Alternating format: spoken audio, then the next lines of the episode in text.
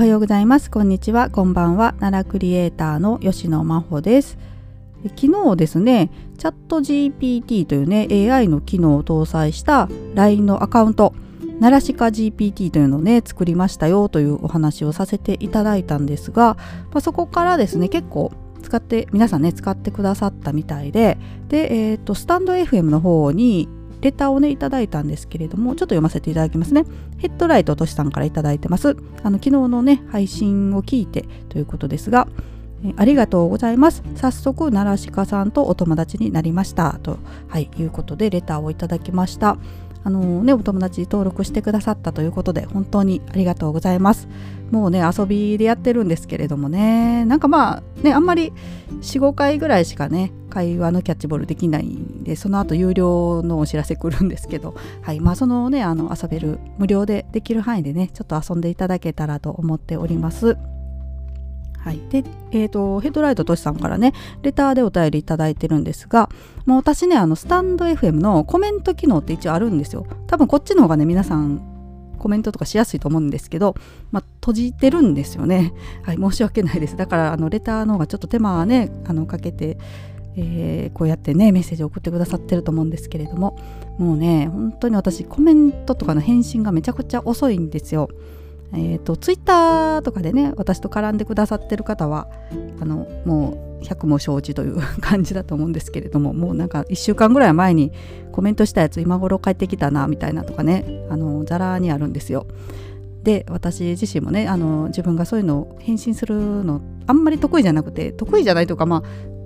ああの文章めっちゃ考えちゃうんですよねなのでこういう言い方したらニュアンス伝わらないかなとか考えてるとなかなか返せなかったりして、はい、でちょっと遅かったりするんですよ、はい、ですのでまああのまあ、皆さんにご迷惑をかけると思ってですね、まあ、せっかくねコメントしてしたのに全然返ってけえへんやんってなる可能性が高いのでもう思い切ってあのコメント欄をね閉鎖しようと思ってスタンド FM の方ははい、えーと、コメント欄をね、えー、もう開けないようにしておりますがあの全然ねあのレターとかね本当にいただけるのすごく嬉しいなと思っておりますのでね。ありがとうございます。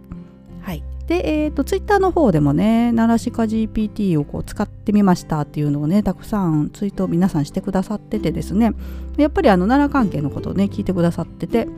えーとまあ、鹿を使ったねギャグ受けるものを教えてくださいとかね、はい。まあ、あの一応ねチャット GPT 奈良鹿 GPT 回答してましたけどね。なんか不思議なこれすごいどこで使うみたいなね感じの、えー、返してくれてたりとかね。あとまあ奈良市駅奈良駅周辺のカフェ情報教えてくださいって聞いてくださってる方とかね。まあいろいろいろってね。はい皆さんありがとうございます。使っていただいてね。いやまあこれからねあのもっと精度上がると思うんですけど。あそうだもちろんねあの奈良以外のねことを質問してもチャット GPT ですのでね中身は、えー、返ってきますけれどもね。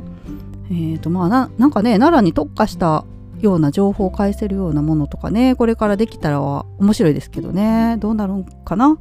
まあ、今のところねチャット GPT、うん、最近テレビとかでもねよく言われ始めましたけれども結構ね精度そこまで私は高くないかなと思ってるんですよ。なんかものすごくこうこれから来るっていう風には言われてますけどまだ今の段階ではねちょっと実用化完全に実用化するまでにはいかないかなってちょっと遊び感覚でやるぐらいのものかなと私は思ってます。はいあのね開発してる方こんなん聞いたらめっちゃ気分悪いかもしれないんですけど。やっぱりねまだ間違ってるの結構多いんですよね。これこれの情報違うよなみたいなね。とかうん。まあ、だからこれからでしょうね、まあ、これからどんどんどんどんすごい精度になっていくとは思うんですけれどもね。はい。まあ楽しみですよね。だから。もうどうなるんですかね？AI がどんどんどんどん進化していったら 本当に。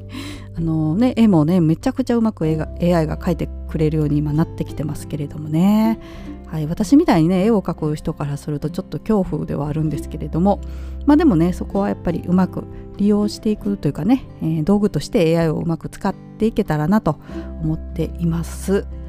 はい。で、えー、今日さらにですねあの昨日ねご紹介したいっていうお話をちょろっとしたんですが、えーと、奈良漬けラジオのお便りフォームっていうのもね私作ってましてこれはポッドキャストで聞いてくださってる方が私にねお便りできるようにというので、えー、作ってるのがあるんですがそこにあのレイさんからねまたお便りいただいてますのでその内容をご紹介したいと思います。はい、えー、お便りの内容ねレイさんの早速読ませていただきます。久しぶりにお便りさせていただきます。奈良漬けラジオの久しぶりの配信ありがとうございます。楽しく拝聴させていただいております。橿原アルルかっこ今はイオンですがかっこ閉じる。や唐子鍵遺跡の道の駅など目の前に浮かぶようで私の奈良欠乏症が再発してます。笑い。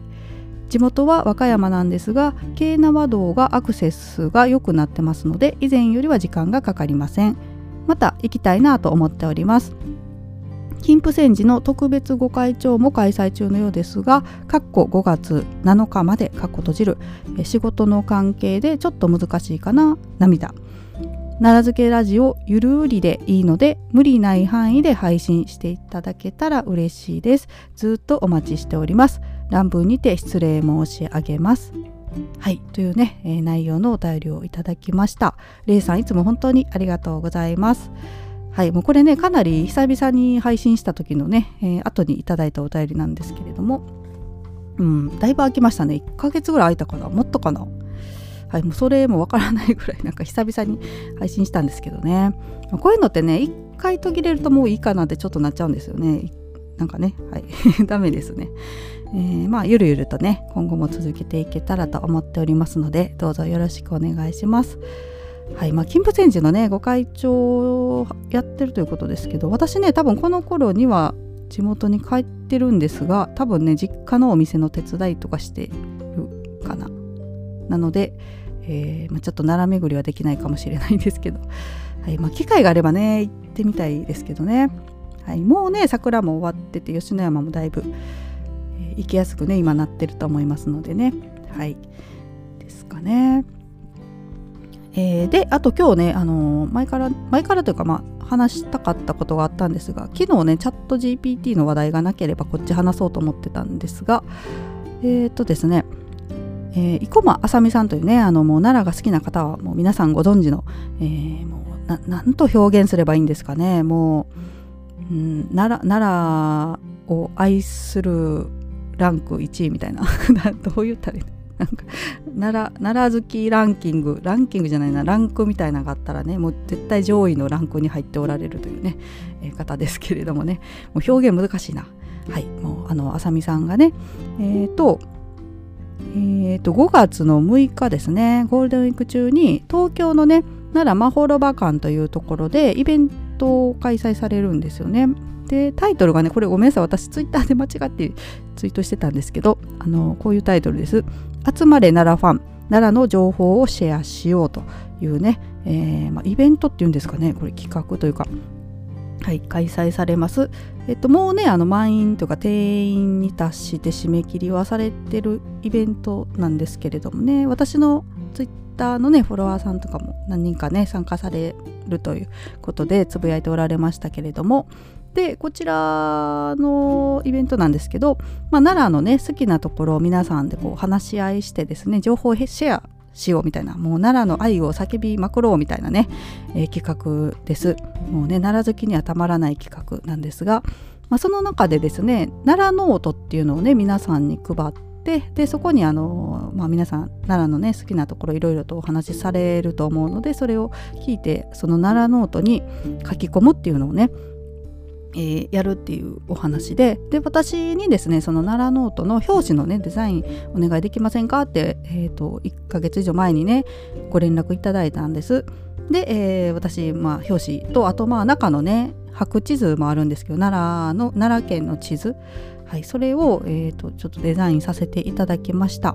でその表紙のね一部のデザインをあの今回のね配信のところの画像に貼ってありますけれどもね。もうとにかくね奈良の愛を叫ぶというイベントですのでもう奈良のことをいろいろと詰め込んでやろうと。もう最初ねなんかウォーリーを探せみたいにブワーって書こうかなとか思ったんですけどまあそれもねいつかやってみたいなと思ってるんですけれどもまあうん、うん、あんまり書きすぎてもね時間がかかるなと思ってちょっと1ヶ月でしかも私他の仕事もいろいろとあったので期間的にそこまで細かいの書くと間に合わないなと思ったので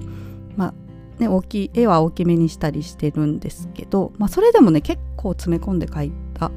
え、ものになりました。はい。もうねあのよくね奈良に何もないっていう人いまだにいっぱいいるんですよ。もう本当にもうやめてって思うんですけどね。はい、だからもうそう言わせないぞっていうね意気込みを込めて書きました。もう奈良にはこんなにいろいろとね、まあ、魅力的なものがあるんだっていうのも、まあ、その表紙でね表現したつもりで書いています。はい、でこれあのイベントね参加された方皆さんねいただけるっていうこと、まあ、ノート代がね含まれてるということで、えー、なんですが、えー、他にもねこのイベントが終わってからまあ、この奈良ノート単独でね販売もできたらと思っています。であさみさんねもちろん販売してくださると思いますし私もねあの一部、えー、自分のサイトとかでね販売しようかなと思っていますので、えー、気になる方はね見ていただけたらと思います。でまあ表紙ねあの表紙表と裏表紙とねあるんですけれども、まあ、びっちりね奈良のことを絵でえ、表現してますのでね、まあ、奈良が好きな方には喜んでいただけたらなと思うんですけれどもね、まあ、ちょっとごちゃごちゃしすぎたかなっていうのもあるんですけどね。はい、で、まあ、中身はですね、まあ、見開きというか、まあ、2ページでこう片面が奈良の白地図があってもう片面がね、えー、と罫線っていうんですかあのノートのね線が入ってこうマス目に入ってる薄く入ってる、えー、ノートになってましてですね。あの地図と